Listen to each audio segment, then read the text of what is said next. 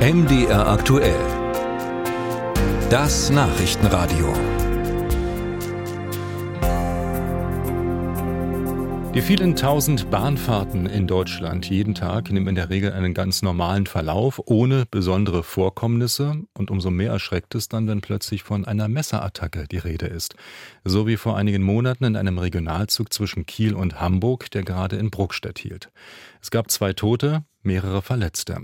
Solche Messerangriffe sind zwar die Ausnahme und doch beschäftigt sich die Innenministerkonferenz gerade mit dem Problem. Die Bundesinnenministerin Nancy Faeser von der SPD hält sogar ein generelles Messerverbot in Zügen für denkbar.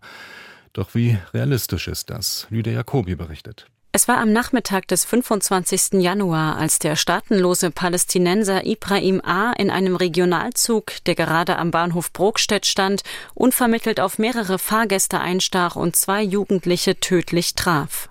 Tags darauf stand Bundesinnenministerin Nancy Faeser vor den Kameras und versprach Aufarbeitung. Jetzt geht es erstmal darum, den Familien der Opfer zur Seite zu stehen und dann aber auch sehr schnell aufzuklären, wie es dazu kommen konnte. Erst Aufklärung, dann Konsequenzen. Seit April denkt Nancy Faeser öffentlich über Messerverbote im Nahverkehr nach. Auf der derzeit laufenden Innenministerkonferenz bekommt sie für ihren Vorschlag Rückendeckung aus Hamburg und Schleswig-Holstein. Die Idee, die Bundes- und Landespolizeien könnten das Verbot stichprobenartig kontrollieren.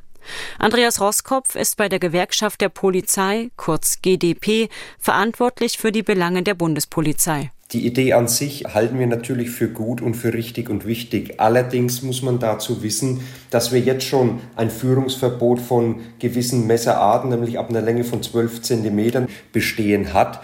Und das Zweite ist die Frage, wie man ein generelles Messer- bzw. Waffenverbot dann auch äh, kontrollieren und überwachen möchte. Die Bundespolizei habe dafür kaum Kapazitäten.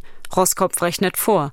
5400 Haltestellen, zwei Milliarden Reisende im letzten Jahr und dazu ein zusätzlicher Personalbedarf von etwa 3500 Beamten, um die empfohlenen Dreierstreifen an Bahnhöfen aufstellen zu können. Wir legen viel mehr Wert darauf, die Züge grundsätzlich Kamera zu überwachen, denn aus den wenigen Zügen, die Kamera überwacht sind, stellen wir fest, dass es eine große Hemmschwelle dadurch gibt, dass Menschen wissen, dass diese Züge überwacht werden. Wir legen großen Wert darauf, dass wir die Bahnhöfe an sich freundlicher gestalten, dass wir weg von solchen Angsträumen kommen. Tatsächlich hat sich nach Medienanalysen die Zahl der Messerattacken in Zügen von 2021 auf 2022 verdoppelt.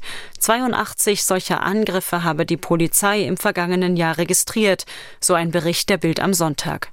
Trotzdem, der Nahverkehr sei sehr sicher, betont Detlef Neuss vom Fahrgastverband ProBahn.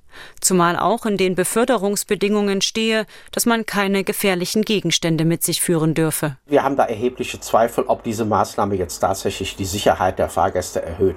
Auch stichprobenartige Kontrollen, die liegen da dann eher bei den Fahrgästen im Promillebereich. Und wenn man das konsequent wirklich massiv durchführen würde, dann würde man auch den Bahnverkehr behindern. Und eigentlich ist das eine kosmetische Maßnahme und deswegen sind wir davon auch gar nicht so sehr begeistert. Viele Fragen seien außerdem offen. Geht es auch um Taschenmesser oder Pilzmesser? Was die GDP stattdessen für sinnvoll hielte, intelligente Kameras, die bei bestimmten Verhaltensweisen Alarm schlagen. Ein entsprechendes Pilotprojekt gibt es in Mannheim. Musik